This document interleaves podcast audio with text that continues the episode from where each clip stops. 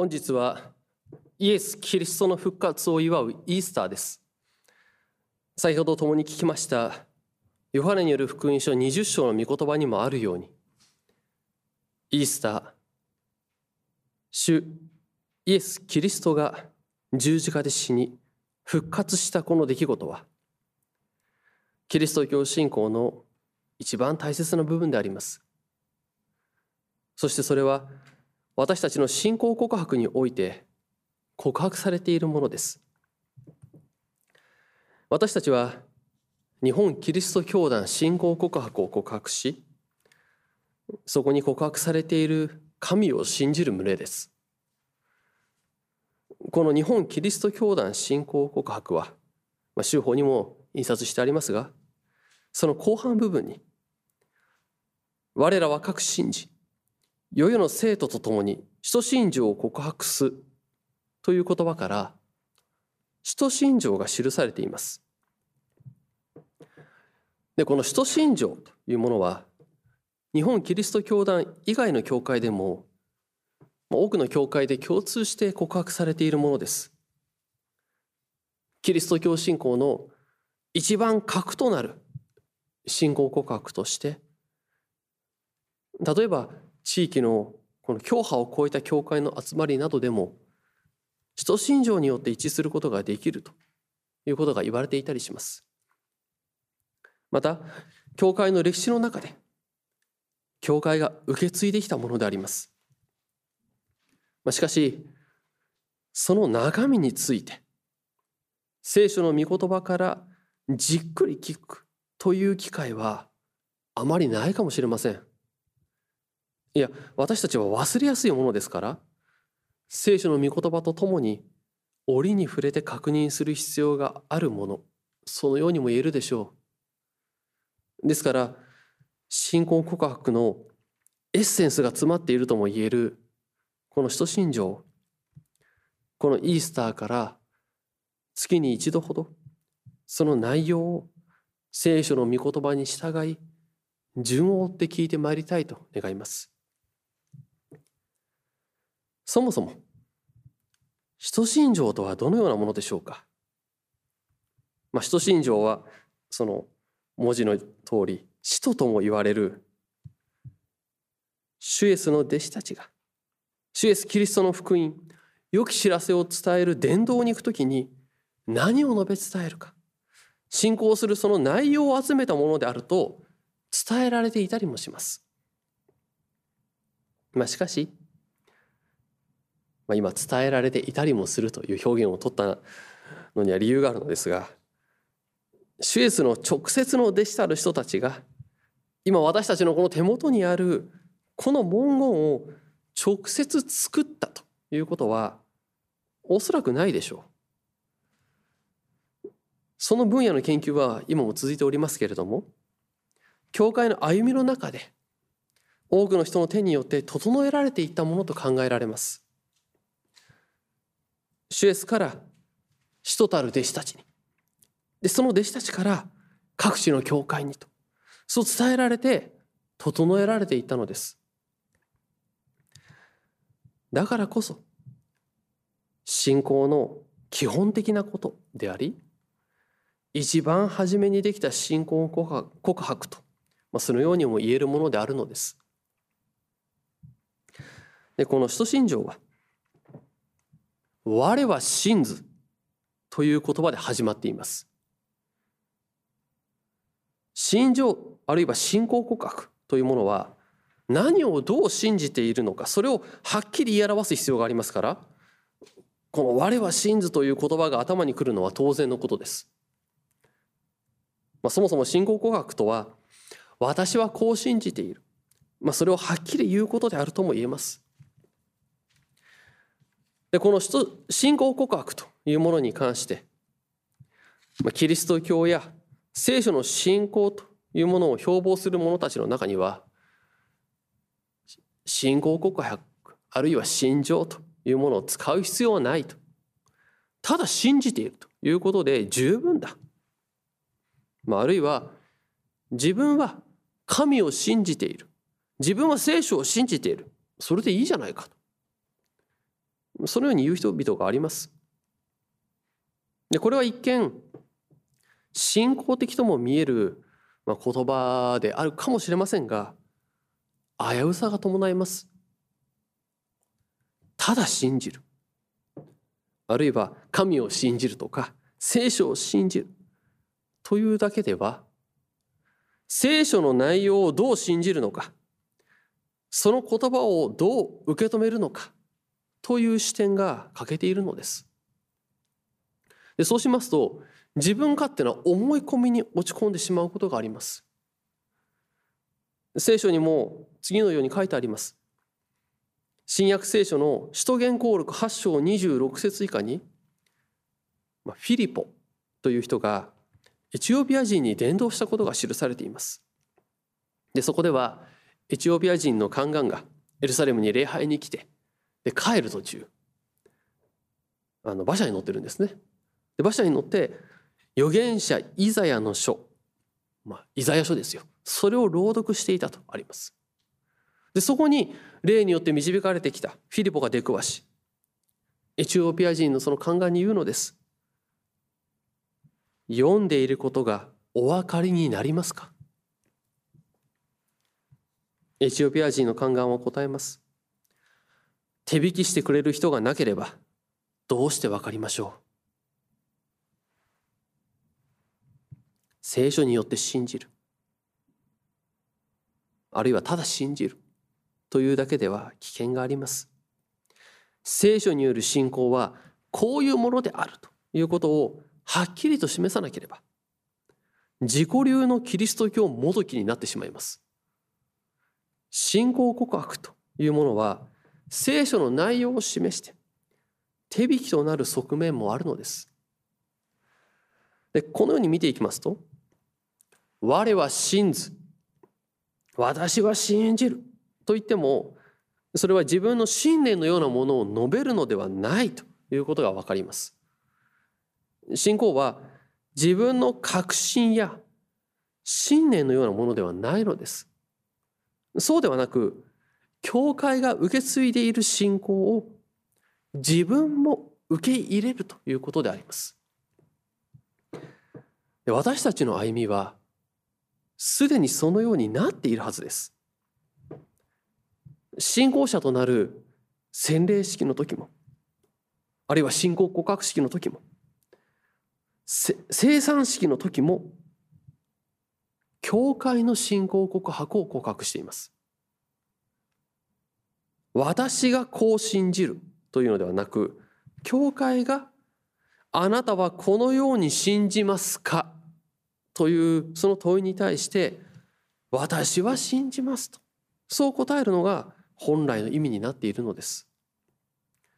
でこのようにちゃんと筋の通った話であるのですが中には教会が伝えてきた信仰を、まあ、受けるということは正しい信仰ではないとそう思う人も、まあ、いるようであります。しかしそれは教会が伝えてきた信仰というものの意味を分かっていないゆえの言葉であるでしょう。教会は勝手に信仰を作るというのではありません。教会がこれを信じるかと、そう問う信仰は聖書の信仰であり、聖書が述べていることによっているのです。ですから、教会の信仰というものは聖書の信仰であるのです。でこの信仰告白によって教会が建てられるのです。そうなりますと、我は信ず、私は信じる。まその信仰を持つということのは、どういうことでしょう？まあ、そもそも信仰とは何ぞやって話になってくるのですけれども、信仰には内容があります。しかしそれは、ここに書いてあるような、その内容を暗記する、あるいは理解するというのではないのです。この信仰の内容を自分のものとしてそれによってキリストに救われるということになります。ですから信仰というのは何でもいいから自分が確信することができるそういうものがあったら良いとかあるいは聖書のこの箇所ここから聞いたことを自分は大切に思っているというのではないということです。信仰というのは、まあ、あえて一言で言えばイエス・キリストを信じて救われるということなのです。もしそうでないなら信仰や聖書についてどんなに知識があっても全く意味がないとさえ言えるでしょう。でここで誤解してはならないのはこういうことを言ってもそれは理性的な営みを否定しているのではないということです。神は人間に理性を与えられます。キリストによって救われるために神についてもキリストについても精霊についても正しく教えられねばならないのです。ですからキリストに救われることが大事。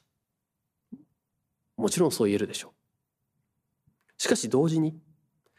キリストによって救われるとそう言葉では言ってもそれが本当に聖書に立っているのかは吟味する必要があるのです。人というものは神がお望みになる救いを得ようとしないで自分が欲しいと思うものばかりそういった自分が欲しいこうあって欲しいとそう願う救いばかりを求めるものです。勝手に救いというものを作り上げてしまいます。その弱さが罪があります。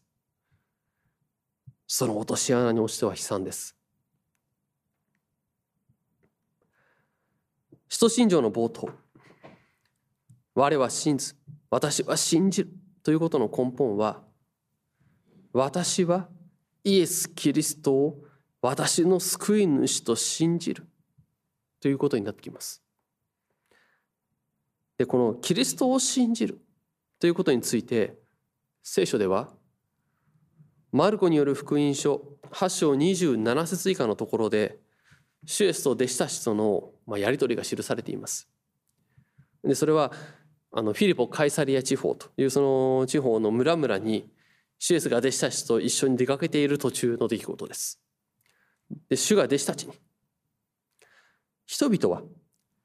私のことを何者だと言っているか、まあ、そう言われますと弟子たちは洗礼者ヨハネだエリアだ預言者の一人だそのように言う人がいます、まあ、そう答えるんですね。でそれに対して主イエスは言われます。それではあなた方は私を何者だというのか。弟子のペトロは答えます。あなたはメシアです。これが私が信じるということの基本となりますこのメシアというのは救い主という意味の言葉でキリストというのもあの同じ意味の言葉です。メシアイコールキリストイコール救い主ということです。これは全部同じ意味です。ですから、あなたはメシアですというのは、あなたこそ救い主ですとなりますし、あなたこそキリストですということになるのです。そうなりますと、イエス・キリストというのもイエスこそキリスト救い主であるとの、ま、信仰の告白とも言えるものとなります。ま、このように考えていきますとイエス・キリストその名を口にするためにイエスこそ私の救い主ですそう告白していることになるのです。まあ、しかしそうは言いましてもこの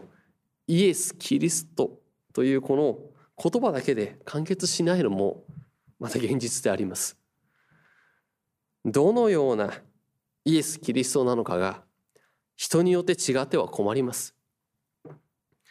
その信仰を間違いなく守るためにあるいはいつの間にか変な方向に行かないために言葉を足す必要が出てくるのです。ですからキリストを主と言ったり神の子という必要があります。その信仰の内容を整えていく必要があるのです。でこれは初期の教会でもうすでになされています。で教会はその初めの頃自分たちの印として魚を魚の形を使ったと用いたとそのように言われています。でこの魚の印はあのイクスースと言われ今でもキリスト教書店ですとかそのキリスト教グッズを扱っているところでこの魚の形のステッカーやマグネットなどあるいはあのプレートみたいな壁にかけるプレートのようなものそういったものが売られていたりもします。たまにあの車にそのステッカーが貼ってあるというケースもあったりします。でこれはこのなんで魚かと言いますとイエス・キリスト神の子救い主というその言葉のギリシャ語のこの頭の文字を合わせていくと魚という言葉になることから初期の教会迫害を受ける中にあって教会が自分たちの印として用いたことに由来するのです。初期に初期の教会においてもイエス・キリストというその言葉だけではなくその方がどのようなお方か神の子であり救い主であるというその言葉を補って信仰の内容を整えていったということが見えてきます。まあ、このように見ていきますと。イエス・キリスト。イエスは救い主という告白が歴史の中でだんだんと整えられていったことを見ることができるんです。そして歴史を重ねていく中でもちろんこの地上での歩みがありますからさまざまな誘惑があります。困難があります。その中で正しく私は信じますというために今私たちの手元にあるようなこの使徒信条の形が生まれてきたのです。このイエス・キリストを信じるその時にあるいはキリスト教聖書のと言ってもいい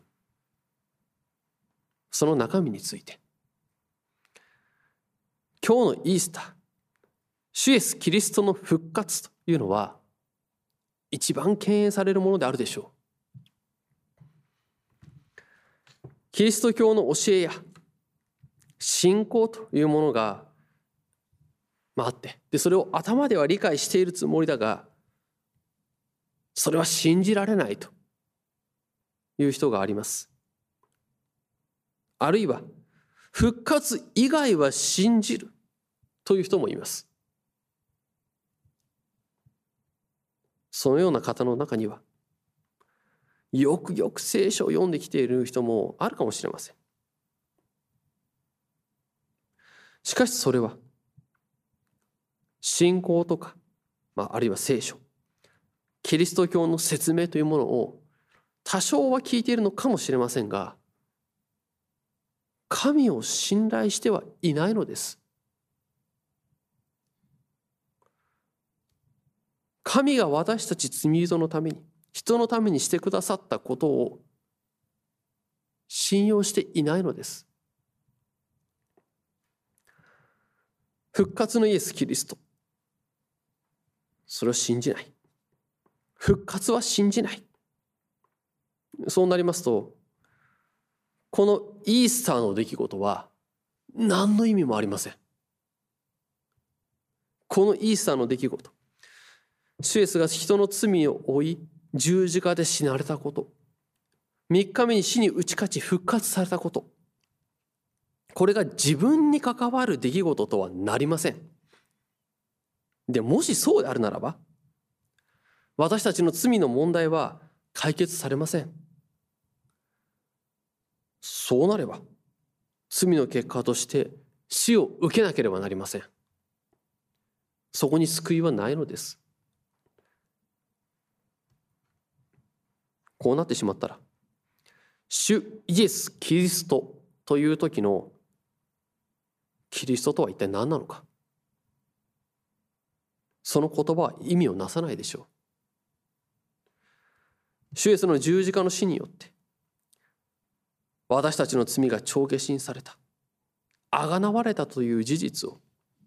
死に勝利したキリストを信じないところには希望はないのです。でこう厳しくある意味で言いましたけれども一方でこれが難しいのも事実であります。ヨハネによる福音書20章の9節にもありましたがイエスは必ず死者の中から復活されることになっているという聖書の言葉。それを主イエスと共に歩んだ弟子たちでさえすぐに理解することはできませんでした。しかし主イエスは復活の後弟子たちにご自身を表され聖書の予言の成就を示されました。聖霊を与える約束をしペンテコステに聖霊を与えられました。教会を建てられました。誠に先立ち行きたもう方として誠の救いの方としてこの救いへの道を救われた者の歩みを備えてくださっているのです。私たちも同じであります。主なる神は救いへ至る道を用意してくださっています。聖書それ自体や信仰告白をはじめとしてこの地上での教会信仰の先達たちそれを用意してくださっています。私たちはそれらを通して聖書によって示されるイースターの出来事キリストの復活を自分に関わる事柄として受け止めることができるようにされるのです。神ご自身が働いてくださり精霊によってこの人の頭では受け止めることができない事柄を受け止めることができるようにされるのです。我は信ず私は信じる。というのはイエス・キリストを信じるというのはその信仰によって救われるということです。復活のイエス・キリストを信じて神に信頼した生き方をすることです。そこに私たちは招かれています。ともどもに教会につながるものとして信仰告白を告白しつつ主に感謝の祈りを捧げこの地上での歩みをなしてまいりましょう。